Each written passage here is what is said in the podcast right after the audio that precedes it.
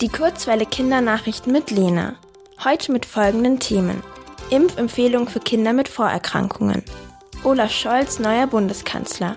Und 2022 wird Jahr der Jugend. Berlin.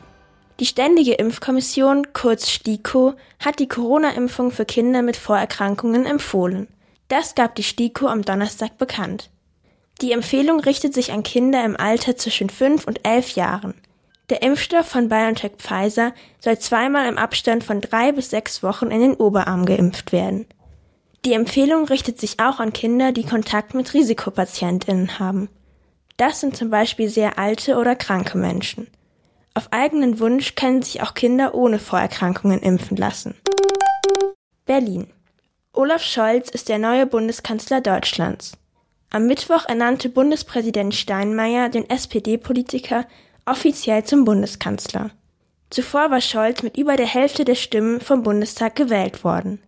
Außerdem wurden auch die 16 neuen Bundesministerinnen vereidigt. Sie sind ab sofort für je ein bestimmtes Fachgebiet in der Politik zuständig. Zum Beispiel für Umwelt oder Bildung. Die Ministerinnen werden von den Parteien der Ampelkoalition gestellt. Also von SPD, Bündnis 90 Die Grünen und FDP. Brüssel. Die EU hat 2022 zum Jahr der Jugend erklärt. Im neuen Jahr sollen Jugendliche in Europa mehr Mitspracherecht haben. Dazu plant die Europäische Union verschiedene Veranstaltungen und Projekte. Außerdem will sie mehr Möglichkeiten für Jugendliche zur Weiterentwicklung schaffen, unter anderem in Form von besseren Bildungsmöglichkeiten. Das Jahr der Jugend soll es aufgrund der Corona-Pandemie geben.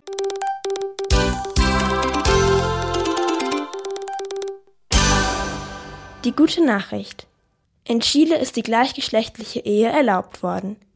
Chile ist das siebte lateinamerikanische Land, das die Ehe zwischen gleichgeschlechtlichen Partnerinnen erlaubt.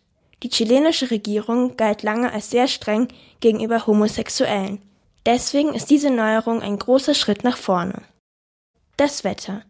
Am Sonntag bleibt es kalt bei Temperaturen von minus zwei bis maximal drei Grad. Nächste Woche ist es weitgehend wolkig bis bedeckt. Die Temperaturen liegen zwischen minus eins und sechs Grad.